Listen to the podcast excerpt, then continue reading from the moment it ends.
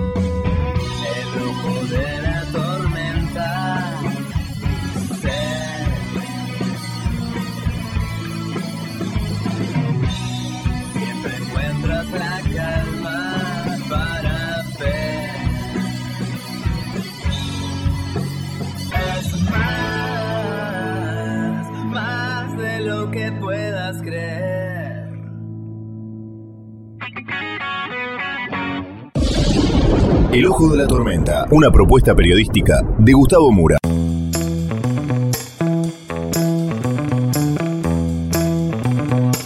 Bienvenidos al Ojo de la Tormenta. Hoy la tapa es el montaje del gasoducto.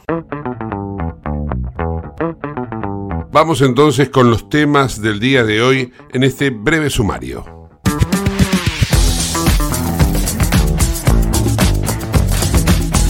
El famoso gasoducto Néstor Kirchner, inaugurado esta semana por el presidente, la vicepresidente, el ministro de Economía y bueno, y un montón de miembros de la comitiva presidencial, estuvo prácticamente en redes sociales eh, de un lado o del otro sosteniéndose que era falso o que era mentira.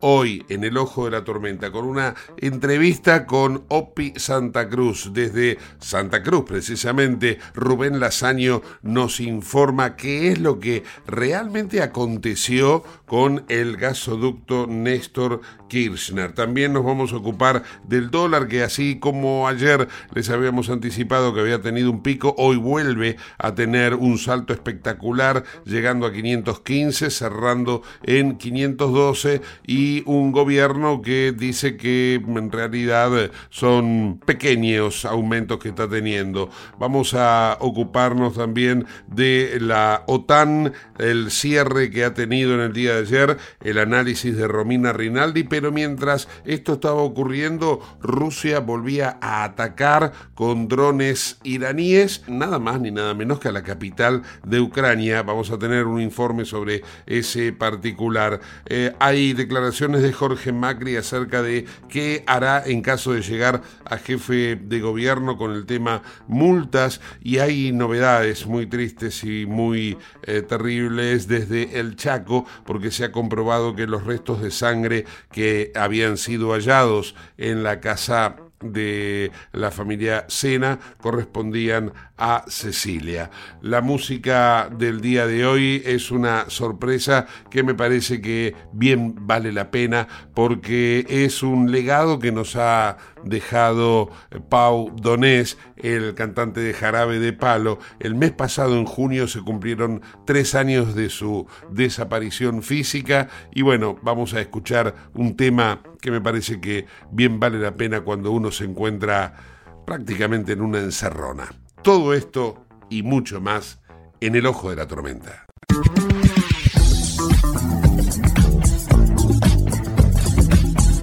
Auspicia este programa Autopiezas Pana. Más de 30.000 productos en stock y más de 30 años brindando seguridad para tu vehículo. No te olvides de visitarlos en la web pana.com.ar o llamarnos al 42504220. Autopiezas Pana, tu socio estratégico. Dirección Avenida La Plata 1933, Quilmes Oeste.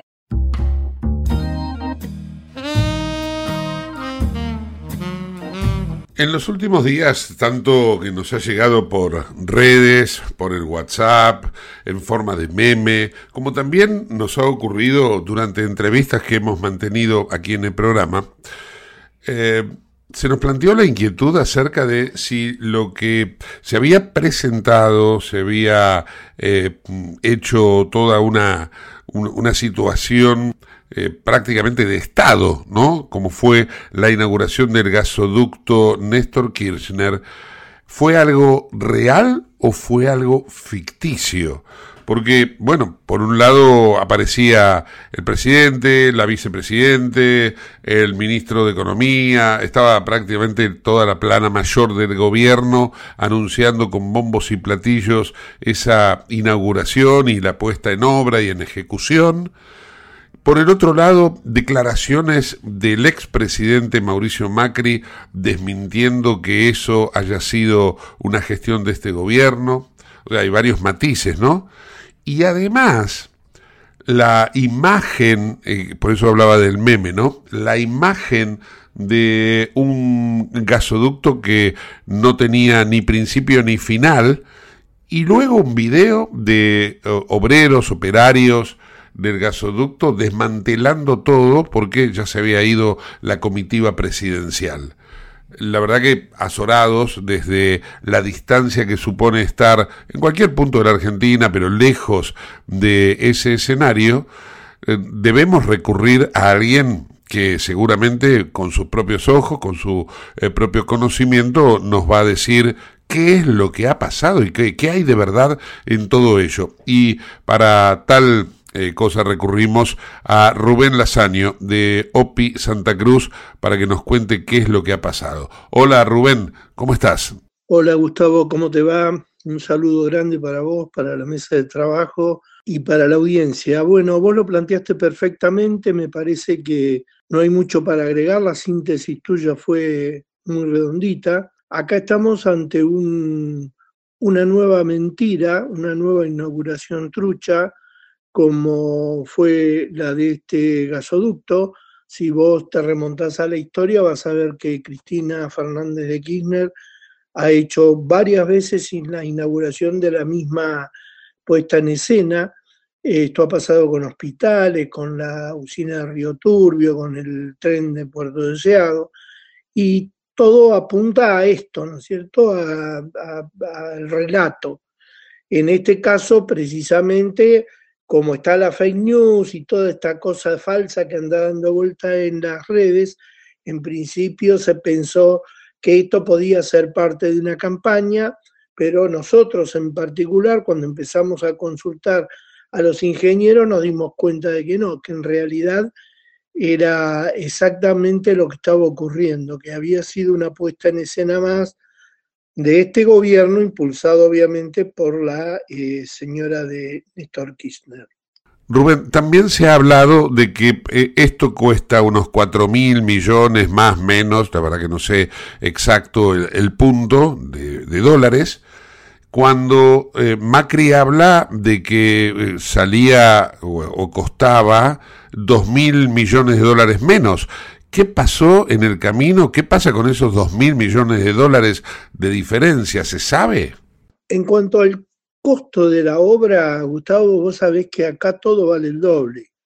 Si haces una, una breve síntesis de lo que ha costado o de lo que sigue costando la usina de 240 de Río Turbio, y hoy llegamos, andamos más o menos en los, yo calculo 5 mil millones de dólares sobre unos 890 millones que estaban previstos en el año 2009. Si vos, eh, perdón, 2012, si vos arrancás con las represas del río, del río Santa Cruz, esta es una obra que se triplicó en, valor, ¿ok? Y, no se condice con eh, el avance de la obra, porque Condor Cliff y la Barrancosa están alrededor de un 30%, dando mucho margen, eh, de la construcción final. La usina de Río Turbio, como vos sabés, no funciona, recién ahora se está hablando de poner el primer módulo en marcha y se han licuado miles y miles de millones de dólares que el pueblo argentino no sabe, no conoce y estoy en duda si se va a enterar algún día, porque vos fijate que tampoco cuando estuvo Macri fueron muy claros y muy transparentes eh, al momento de auditar las obras y decir, bueno, este es, este es el corte, hasta aquí se viene gastando tanto, nosotros vamos a invertir tanto y esto va a estar funcionando eh, en, tal, en tanto tiempo. Nada de eso se hizo. Se trazó una línea, se dijo, bueno, ahora arrancamos nosotros, y lo mismo pasa con el gasoducto, digamos, en el gasoducto pasa exactamente lo mismo. No tenemos claro cuál es el, el precio final, pero si nos remitimos a la historia, especialmente en los manejos financieros del kirchnerismo, no tengo duda que ya hoy está en el doble y tal vez un poquito más eh, en su valor final. Y la oposición en Santa Cruz, que me imagino yo que a esta altura va creciendo cada vez un poco más, ¿no? No, no, no digo como para ser una, una alternativa de oficialismo, pero debe ser algo ya significativo. ¿No dice nada? No, no, la oposición no abre la boca. Y la oposición en Santa Cruz además implosionó no te olvides que con el ingreso de Claudio Vidal con el ser al espectro político provincial, eh, bueno, generó una ruptura dentro de la oposición, de lo cual se llevó partidos como Encuentro Ciudadano, se llevó al PRO, este, el partido de Carambia de la Cera, es decir, un núcleo de grupos de partidos pequeños, pero que sirvieron para atomizar la, oposición que quedó un Juntos por el Cambio bastante destartalado, con mm, eh, privilegios de, de la UCR como partido dominante. Pero la verdad es que es muy poco lo que dice la oposición respecto de esto, y yo te diría que frontalmente no se mete en ninguno de estos temas, no solo en el gasoducto, que no es nuestro, sino no se ha metido de lleno en temas eh, nuestros, como son las represas y la usina de Río Turbio. A ver, han hecho manifestaciones, sí, manifestaciones políticas, pero no se meten, no acusan, no piden, eh, no hacen una campaña para clarificarle al elector o al ciudadano medio que ese es un foco de corrupción que es necesario terminarlo y tampoco prometen que cuando ellos lleguen lo van a hacer. De hecho, vos fijaste con el tema de represas, a partir del año 2016, eh, eh, junto por el cambio no hizo absolutamente nada. Toda la obra siguió igual. La UOCRA, en vez de vivar al peronismo, bueno, se encuadraba detrás de, de Macri o de Costa o de cualquiera de los que conforman por el cambio en ese momento y levantaba la bandera detrás de ellos y ellos contentos. Eh, acá Eduardo Costa en su campaña del 2019 este, eh, prometía 20.000 puestos de trabajo en las represas. Es decir, si uno lo mira objetivamente y desde una distancia importante, uno diría que la oposición es connivente con el oficialismo en materia de inversiones, porque no existe, como sí existe en otra parte de la oposición a nivel nacional, una fuerte demanda de transparencia, de números y de explicaciones. Acá nadie pide nada y algún discursito lavado ahora que empieza la campaña se va a escuchar, pero nada en profundidad. Rubén, como siempre, agradecido por todo lo que nos aportás y nos brindás y fundamentalmente por tu independencia a la hora de informar. Bueno, muchas gracias Gustavo, siempre a disposición de ustedes y gracias por replicarnos en, en esa prestigiosa radio. Un abrazo grande para todos. Rubén Lasaño de OPI Santa Cruz en el Ojo de la Tormenta.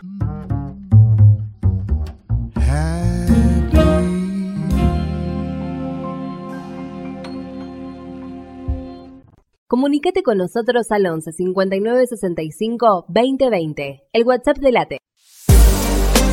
Pocas horas después de que terminase la cumbre de la OTAN en Lituania, hecho del cual vamos a hablar en el próximo bloque con Romina Rinaldi, Rusia continuó atacando a Ucrania. Y vamos a compartir ahora el siguiente informe de France Press International. Aquí en Kiev tuvimos otra noche de terror con alrededor de una docena de drones rusos derivados por la defensa antiaérea de la eh, ciudad. Es la tercera noche que la capital ucraniana sufre los los ataques de drones eh, Shahed de fabricación iraní lanzados por Rusia eh, desde diferentes eh, direcciones. Y a pesar de las intercepciones exitosas, hemos oído una serie de explosiones durante la noche con escombros de drones cayendo sobre edificios residenciales y provocando incendios que mataron a una persona y hirieron al menos a cuatro otras, según las autoridades de Kiev y eh, una centena de bomberos trabajaron eh, de noche para luchar con los incendios causados por escombros en cuatro distritos eh, de Kiev. Hablamos aquí de la fachada de un apartamento ubicado en un edificio de gran altura que quedó completamente destruido, destruida tras el ataque. Y algo más sobre las víctimas esta noche. Una persona murió a causa de un incendio causado por los escombros. una mujer de 19 años y un hombre de 23 años fueron hospitalizados eh, con heridas eh, de metralla y otras eh, dos personas resultaron heridas. Y con este ataque vemos de nuevo que los sistemas de defensa aérea proporcionados por Occidente funcionan bien para interceptar y también para destruir la mayoría de los misiles y drones, pero no pueden hacer nada contra los escombros de drones derivados que también son muy peligrosos y que causan daños a la infraestructura eh, civil y bajas en la población. En Lubestop Banfield te revisamos el auto y le hacemos el cambio de aceite y filtros en media hora. Lubestop Banfield es un lubricentro integral donde también podés cambiar las pastillas de freno de tu vehículo. Lubestop está en el SINA 471 Banfield. Y si no podés traer el auto, te hacemos el servicio a domicilio. Instagram y Facebook, Lubestop Banfield. Así como Mendoza tiene la ruta del vino, bueno, no se puede decir que solamente Mendoza, también lo tiene Salta, ¿no? Y es muy reclamado por el turismo. La Pampa ha decidido innovar en esta cuestión del turismo y bueno, eh, ha instaurado lo que ellos denominaron la ruta de la carne. De esta manera, entonces, además de tener ya una ruta del vino establecido en La Pampa, bueno, ahora le han sumado un valor agregado que es la ruta de la carne. A ver cuál de las dos va a atraer más turistas. Para ello vamos a contactar a la secretaria de Turismo de La Pampa, Adriana Romero, que nos cuente de esta ruta de la carne. Estamos trabajando en la ruta de la carne pampeana, que es un producto que integra los aspectos eh, de nuestra típica producción agropecuaria, eh, ganadera, con la mesa, digamos. Es un producto que está muy presente, es parte de la oferta básica, que es la oferta gastronómica, de la oferta turística, digamos, la oferta, la gastronomía es un componente esencial de la oferta turística. El turista, una de las principales cosas que hace y que a todos nos gusta es comer. Y nosotros encontramos en la carne eh, y en la calidad y la forma de producción de la carne pampeana, eh, una originalidad y un posicionamiento y unas posibilidades de competir eh, dentro del resto del universo de los productos turísticos argentinos y el resto de las provincias, que es muy variado y es muy fuerte la competencia, una posibilidad de difícil imitación.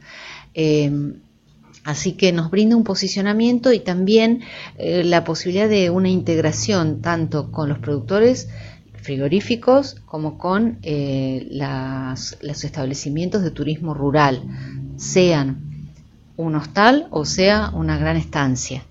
O sea también un restaurante de ciudad, porque no quita que también lo que se sirve en el plato también es un producto que nos, eh, nos identifica con el turismo rural también.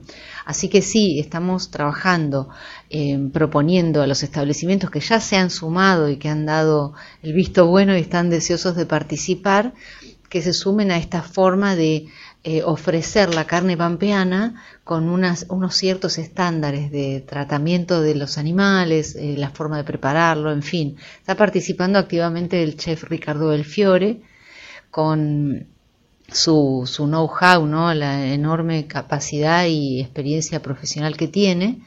Y esto ha sido una propuesta que nos eh, acercó, que nos presentó el frigorífico Pico específicamente, pero siempre con la Em, con la aclaración de que el productor, el establecimiento turístico que se sume a ofrecer a ofrecer y a decir soy parte de la ruta de la carne pampeana, no necesariamente tiene que adquirir la carne en ese frigorífico, sino que es algo abierto a la participación de todos y que sí que el quien es el responsable de poner el plato en la mesa del turista tenga toda esta filosofía integrada ¿no? en su forma de, proceder y de, mm, brindar un servicio.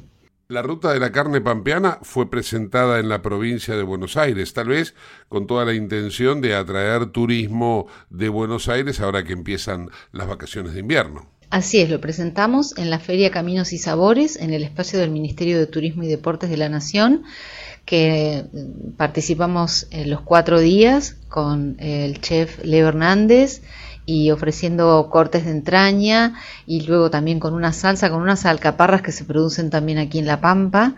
Y si viene en un espacio pequeño, las colas eh, de gente y el, la repercusión que tuvo, que se corría la voz y todos venían a probar nuestra carne pampeana y nos daba eso también la oportunidad de conversar con el público, explicarles, hacer sorteos, eh, así con vouchers de descuento para que cuando visiten La Pampa o productos que pueden adquirir en Buenos Aires también. Entonces, eh, lo que hacemos es esto, la difusión y la comunicación al público de lo que tiene La Pampa, que además esa, esa excusa del plato y de la carne eh, nos, nos, da la posibilidad de hablar de tantos otros temas ¿no? y de tantos otros lugares y sitios interesantísimos que tiene nuestra provincia. Los productos pampeanos, no solamente me refiero a la carne, sino también a otros, como por ejemplo los ponchos, están siendo llevados en estas horas a Catamarca, ¿no es cierto? Así es, vamos a estar participando en un espacio en la Fiesta Nacional del Poncho, mm, en el espacio institucional de las provincias, La Pampa va a estar presente, no durante toda la fiesta, sino porque son muchos días, pero sí eh, unos cinco días vamos a estar con eh, sorteos, con degustaciones eh, de vino pampeano, de gin pampeano, folletería, información, toda nuestra, nuestra aplicación, la página web, va un, guía del parque, de la Reserva Parque Luro a explicar lo que es el producto de la brama, porque también nos parece que la gente se engancha mucho con esto de explicar cómo es la cornamenta del ciervo, cómo llegaron los ciervos a la pampa, este, cómo se comporta la, la especie, ¿no? Acá en es una especie introducida,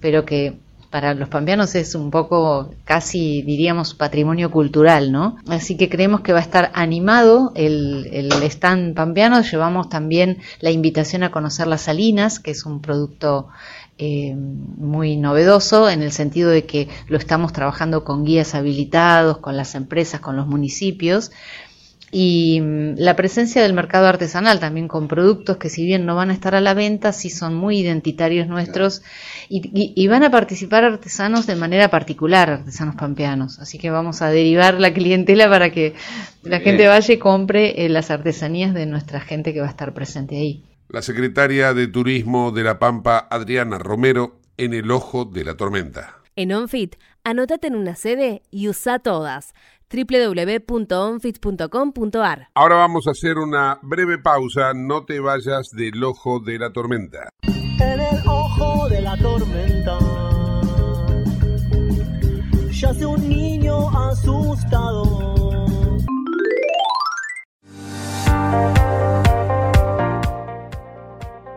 Urgente. La Subsecretaría de Atención Primaria y Salud de Merlo informa, todo paciente adulto con síntomas o sospecha de dengue debe concurrir a la guardia del Hospital Eva Perón, ingresar por la calle Pasteur, acercarse al mostrador, anunciarse y de ahí se lo derivará al consultorio correspondiente. Los síntomas del dengue son fiebre acompañada de dolor detrás de los ojos, de cabeza, muscular y de articulaciones, náuseas y vómitos, malestar intenso general, aparición de manchas en la piel, picazón y o sangrado de nariz y encías.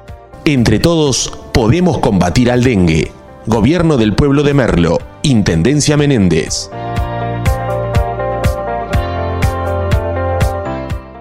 Autopiezas Pana, distribuidor nacional de autopartes, líder en el rubro suspensión, dirección y frenos para vehículos. Para más información sobre las marcas que trabajamos, visítanos en nuestra web pana.com.ar o escribinos a nuestro email pana.pana.com.ar. Autopiezas Pana, tu socio estratégico. En la ciudad podés hacer cualquier denuncia llamando al 911.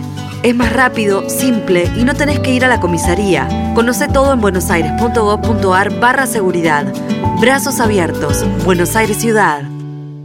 Te invitamos a conocer La Pampa, porque creemos en una nueva forma de viajar a un ambiente ideal para estos tiempos. Aire puro, bosques y fauna nativa, gastronomía gourmet, vinos patagónicos, pueblos con historias emocionantes. En La Pampa, seguro te relajás, seguro te emocionás, seguro disfrutás. Viaja seguro, viaja a La Pampa, portal de la Patagonia.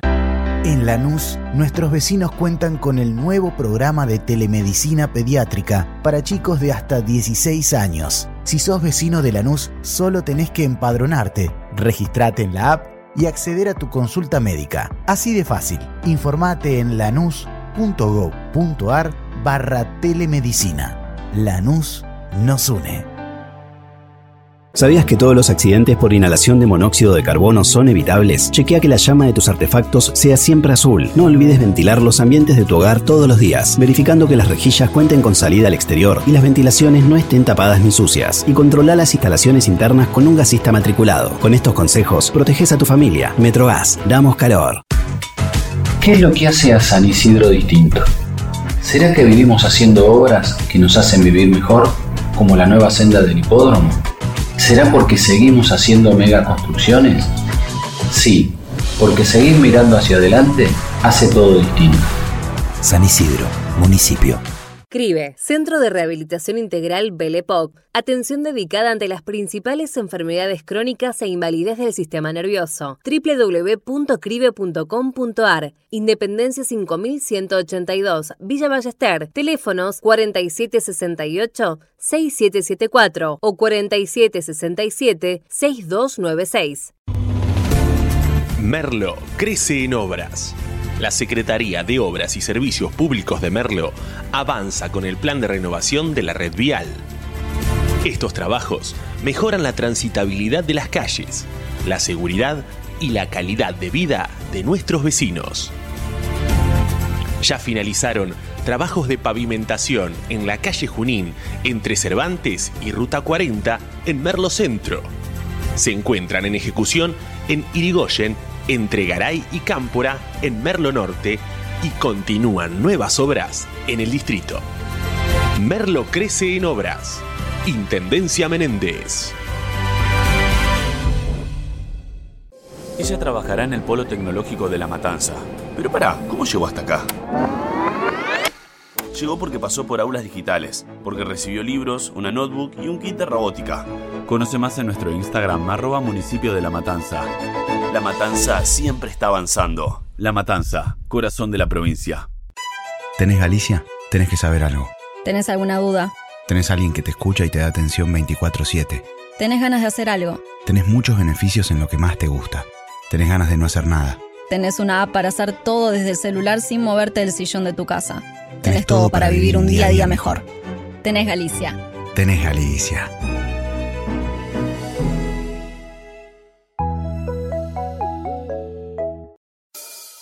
En el ojo de la tormenta se suspira la verdad. En el ojo de la tormenta es momento de bailar. Ya tu alma vuela libre. El huracán.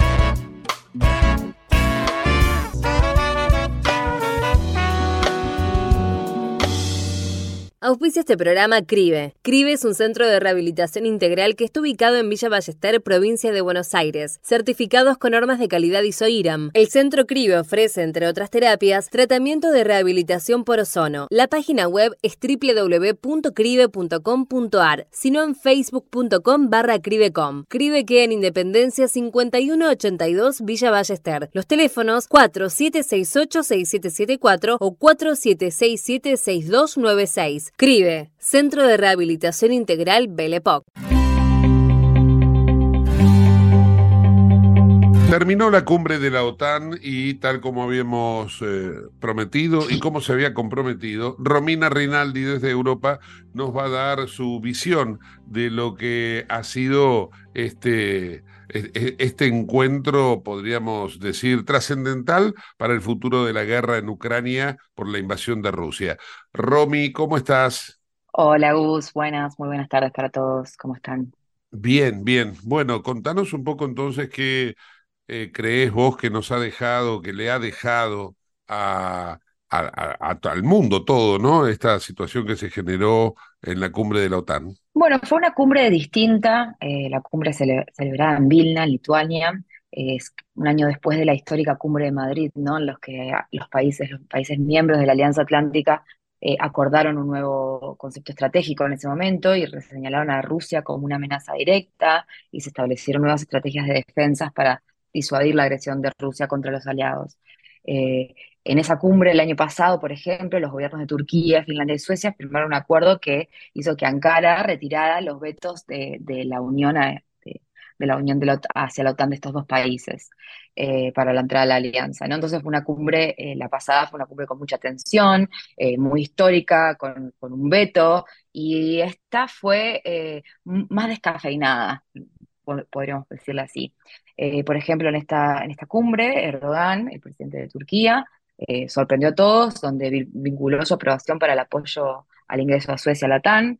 Eh, entonces, reactiva las negociaciones entre Ankara y Bruselas, lo que es Turquía y la Unión Europea, y también indicó que la aprobación del Parlamento turco para el ingreso de Suecia no va a ser antes de octubre, pero que sí se hará, por lo que es un paso bastante importante. Y bueno, y por otro lado, tenemos lo que es eh, la guerra de Ucrania y el papel eh, crucial que juega la OTAN eh, en esta guerra, ¿no? ya que la ayuda militar que recibe, que recibe Ucrania gracias a la OTAN es lo que lo mantiene con vida en esta guerra. Entonces, bueno, ya se sabe mucho de, esa, de esos intentos que ha tenido eh, Ucrania de adherirse a la OTAN, se confirmó de que Ucrania no se adherirá a la OTAN mientras esté en guerra con Rusia. Eh, el presidente Biden y los líderes del G7, sin embargo, eh, hicieron una declaración en en conjunto, donde dan una muestra de apoyo a Ucrania. en esta declaración le ofrecen el respaldo a Ucrania para reforzar la capacidad militar y garantizar la seguridad en medio del conflicto de Rusia. Eh, entonces, eh, el, miércoles, en el último día de ayer, que el martes fue como un poco más tenso porque Zelensky estaba como más frustrado, digamos, porque estaba viendo que sus pedidos no estaban siendo contemplados de la forma que él esperaba. En el día del miércoles esto fue como yendo hacia otro lugar, cuando se saca este comunicado conjunto que fue pactado por Estados Unidos, por Reino Unido, Italia, Francia, Alemania, Canadá y Japón, que eh, concretará la ayuda con acuerdos bilaterales hacia Ucrania. ¿no? Eh, Biden en el discurso reconoció que Ucrania todavía no está preparada para unirse a la OTAN, que eso no impide que se vaya a reforzar la seguridad del país, eh, y también afirmó, esto que le contaba antes, de que no se podrá unir a la OTAN antes de que termine la guerra con Rusia. Sin embargo, sí hay pedidos de, reformas que tiene que hacer Ucrania para adherirse a la OTAN. Hay varias reformas que tiene que hacer internas en el país y además eh, lo que establecieron es que la reconstrucción económica posguerra no va a estar condicionada a la entrada o no de la OTAN. Un poco eh, de las garantías que le dieron a Ucrania eh, para que ingrese a, la OTAN. El, G7 dijo que va a extender esta asistencia mientras, siempre, que, siempre y cuando que Kiev, desde Kiev se defienda la soberanía y la integridad territorial, ¿no? Y aporte para reconstruir su economía, proteger a sus ciudadanos y persiguiendo la integración de la comunidad euroatlántica. Un poco lo que ya está haciendo Ucrania ahora, que sigue los lineamientos de la OTAN eh, en materia defensiva y también en materia hasta financiera, se podría decir que tiene un impacto. Entonces fue una cumbre que fue dominada por la preocupación de Ucrania, que fue distinta a la del año anterior porque fue eh, con menos tensión, donde Rusia no se pone como el enemigo central, sino que ya estamos ya pasaron más de 500 días de guerra, entonces la situación es un poco, ya estamos, ya estamos más aclimatados, digamos, y también está la OTAN. Eh, bueno, dejar en claro también, ¿no? De que, de que Ucrania no va a ingresar hasta, hasta que la guerra no termine, también es como dejar un poco en claro eh, que se quiere evitar que haya una escalada del conflicto y que pase a ser un conflicto internacional o una guerra que abarque varios países, digamos. Claro, porque la guerra mundial para el propio el propio estatuto de OTAN lo que dice es si un país miembro es atacado, eh, toda la OTAN es atacada. Entonces, si Ucrania está invadida, entonces sería una cuestión de que si ingresase hoy Ucrania, habría que atacar a Rusia y se desataría la Tercera Guerra Mundial. Ahí sí. me, parece, me parece muy bien que no lo incorporen ahora a Ucrania. Sí, en términos estratégicos, este fue el gran, eh, ese artículo de la OTAN que habla de que un ataque, un ataque a un Estado miembro es un ataque a todos los Estados y por tanto se debe prestar eh, la, fuerza militar para defenderlo, es el artículo que ha impedido desde todo este tiempo que Ucrania se adhiera a la OTAN. Eh, ahora lo que se hace es, se refuerza ese compromiso de también un poco mantener la paz, digamos, por este camino para no eh, hacer una escalada mayor al conflicto. Eh, sí es importante que el G7, que son también los líderes, uno de los líderes más poderosos que tiene la TAN, claramente, eh, respaldó a Ucrania. También yo creo que hubieron conversaciones entre Zelensky y Biden y, lograron calmar un poco a Zelensky, que se notó que el martes estaba más frustrado y el miércoles al final expresó la satisfacción por los resultados. También creo que yo, yo te, iba, te iba a consultar eso precisamente, el cambio de postura en 24 horas, ¿no? Fue notable, ¿no? El, el martes creo que fue, eh, Zelensky estaba frustrado, él dijo, estoy frustrado. Y el miércoles dijo, fue un éxito. Entonces digo, bueno, pasamos de la frustración al éxito en 24 horas, ¿qué ocurrió? Y son negociaciones, son parte de las negociaciones. Hay veces que, que todo se hace puertas adentro, pero también nos enteramos un poco puertas afuera. ¿no? Yo creo que lo que pasó al principio fue que eh, Zelensky eh, obtuvo la negativa sobre su adhesión a la OTAN. Eh, por lo menos en estos momentos, también se le impusieron varias reformas que tiene que hacer Ucrania internamente para que esto suceda. Entonces, no, no va a ser, eh, una vez terminada la guerra, no creo que sea un proceso automático. Eh, y yo creo que eso lo llevó a la frustración de, del, martes, pero ya el miércoles, cuando sale el G7 anunciando la ayuda, los acuerdos bilaterales hacia con Ucrania de cada estado del, del G7, la continua ayuda militar, el aumento del respaldo militar hasta que la guerra continúe, creo que eso Zelensky también lo dejó más tranquilo y por eso expresó su satisfacción eh, luego de terminada, de, la cumbre. ¿no? Es una declaración conjunta que muestra un apoyo a, Ucrania en la cumbre en Latán, en el segundo año de cumbre donde está la guerra. Entonces, para Ucrania esto representa, representa como una especie de victoria, ¿no? La lucha por su soberanía y su integridad territorial. Claro, claro, claro. Bueno, eh, pasando en limpio entonces, ahora lo que van a dotar va a ser de mucho armamento, muchas herramientas, tecnología, dinero. Contanos un poquito eh, en detalle eso, ¿no? Sí, correcto, eh, Los aliados de la OTAN, el martes, el primer día, ya se comprometieron a destinar al menos el 2% de su Producto Interior Bruto, de su PBI, a presupuestos militares, pero tampoco se fijó un calendario para para ver cuándo se alcanzaría eh, el objetivo, ¿no? Sí fijaron como ese porcentaje como un suelo eh, en lugar de un techo, digamos. Eh, pero la realidad es que solo 11 de los 31, de los 31 países miembros de la OTAN puede ser que acaben alcanzando el objetivo este año, según las estimaciones que había hecho la alianza, ¿no? obviamente que no, la capacidad militar de Estados Unidos no es la misma capacidad militar de eh, Lituania, por ejemplo. Entonces, teniendo en cuenta el contexto, eh, obviamente que hay países que destinan eh, más en gasto militar. Esto igual está, está, estimado ya desde antes, de, que es de su PBI, ¿no? O sea, no es el 2%, el 2% es relativo al PBI de cada país. Y a todo esto, dejando de lado todo lo que se resolvió en la cumbre, Rusia, ¿qué onda? ¿Qué pasa con Rusia? Bueno, Rusia eh, expresó que el mismo martes, cuando arrancó la cumbre, que ellos iban a monitorear cuidadosamente la cumbre de los líderes de la OTAN y, y en uno de los primeros anuncios dijo que la entrada a Suecia puede tener consecuencias muy negativas para la seguridad de, Rusia y agregó que Moscú eh, va a, puede responder tomando eh, medidas previstas y planificadas.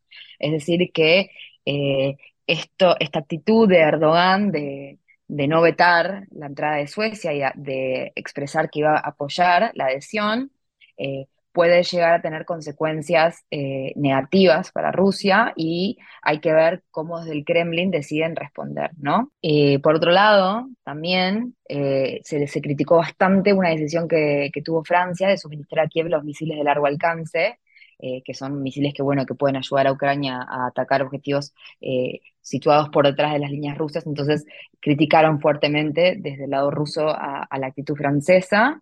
Eh, lo hizo Dmitry Peskov, que dijo que es un error, que esta decisión es un error con consecuencias para la parte ucraniana porque lo, va, lo que van a hacer ellos es tomar contra, contra medidas eh, defensivas, digamos. Lo que también me llama mucho la atención es que esta cumbre de la OTAN le haya pedido a Irán o ordenado a Irán que no le suministre eh, tecnología a Rusia.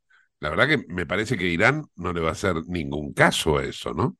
Bueno, eh, no sé si le va a hacer un caso o no. Eh, Irán tiene su fuerza, pero también sabe hasta dónde tirar. Yo creo que eh, esta resolución donde se está instando a, Irán a, no enviar material nuclear, como este portaavión que se descargó hace unas semanas en Rusia, que venía, venía del, ejército iraní, creo que dio una alarma para, para todos los miembros de la OTAN. Entonces, Creo que Irán puede ser que tome esto con un poco más de cuidado.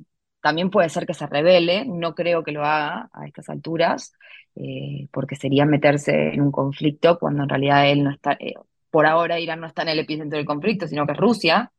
Entonces, creo que puede acatar las medidas. Igual siempre será rebelde, es un país que actúa a su propio peso y a su propio juicio y no contempla mucho, pero no creo que haga completamente oídos sordos a este pedido de la Irán. Bien, Romy, agradecido entonces por este contacto y nos volvemos a, comunicar en cualquier momento. Muchas gracias a vos, Gus, por la oportunidad siempre. Te mando un beso grande y nos vemos la semana que viene. Dale, hasta la semana próxima. Romina Rinaldi en el ojo de la tormenta.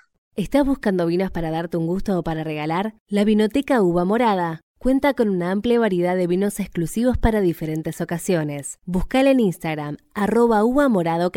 Uva morada, vinos especiales para personas especiales, arroba uva.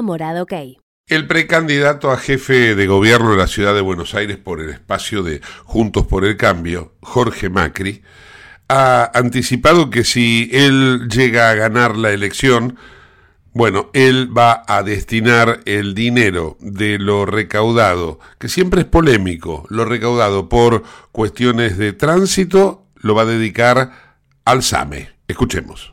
Cuando me toque ser jefe de gobierno, todo lo recaudado por multas de tránsito va a ser destinado al SAME y al sistema de emergencia de respuesta de la ciudad de Buenos Aires, con una cuota también para prevención y educación, que es algo que siempre las organizaciones de víctimas de eventos de tránsito plantean. Eh, el SAME es muchas veces quien primero llega. El helicóptero es dentro del SAME además una unidad de respuesta inmediata que nos distingue. Todos estamos orgullosos de lo que el SAME representa en esta ciudad. Claro que para que esto ocurra, Jorge Macri primero tiene que ganar la paso a Martín Lustó y luego ganar la elección general para acceder, si es que llega, a la jefatura de gobierno de la ciudad. Pero bueno, ya está anticipando cuál sería su medida en torno a la siempre polémica cuestión de tránsito, las multas, el acarreo, las grúas y todo lo que a mucha gente le molesta y que hasta inspiró, ¿no? Alguna vez a alguna película, aquella famosa recordada de Ricardo Darín, en donde se ponía como loco porque le habían hecho una multa de tránsito. Bueno, ahí tenemos una derivada que podría dar tal vez un poquito más de sosiego cuando los que son automovilistas y sufren ese perjuicio, bueno, no, no encuentran muchas veces explicación a lo que consideran que es un negociado. Te invitamos a conocer La Pampa, porque creemos en una nueva forma de viajar a un ambiente ideal para estos tiempos. Aire puro, bosques y fauna nativa, gastronomía gourmet, vinos patagónicos, pueblos con historias emocionantes. En La Pampa, seguro te relajás, seguro te emocionás, seguro disfrutás. Viaja seguro, viaja a La Pampa, portal de la Patagonia.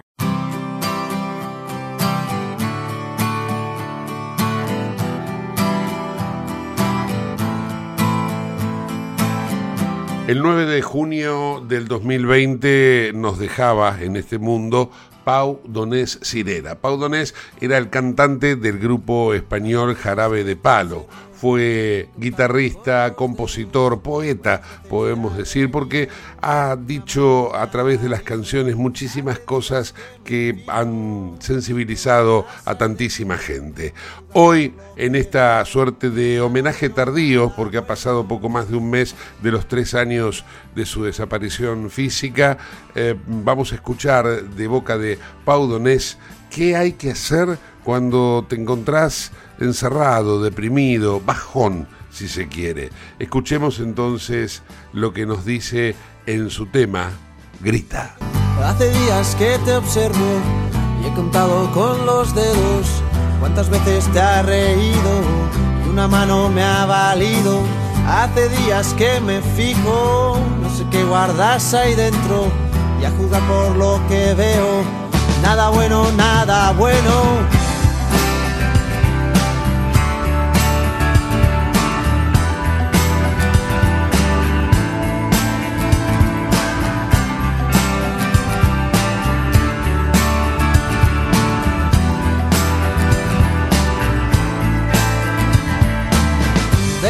tienes miedo a reír y a llorar luego, a romper el hielo que recubre tu silencio. Suéltate ya y cuéntame, y aquí estamos para eso, palo bueno y palo malo. Llora ahora y ríe luego, si salgo corriendo, tú me agarras por el cuello, y si no te escucho, grita te tiendo la mano, agarra todo el brazo y si quieres más pues grita.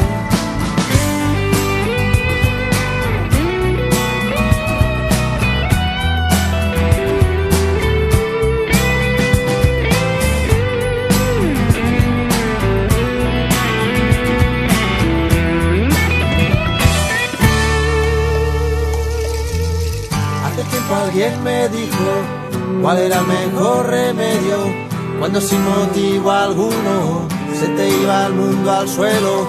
Y si quieres yo te explico en qué consiste el misterio, que no hay cielo, mar ni tierra, que la vida es un sueño. Si salgo corriendo, tú me agarras por el cuello y si no te escucho, grita, te tendo la mano tú agarra todo el brazo y si quieres más pues grita.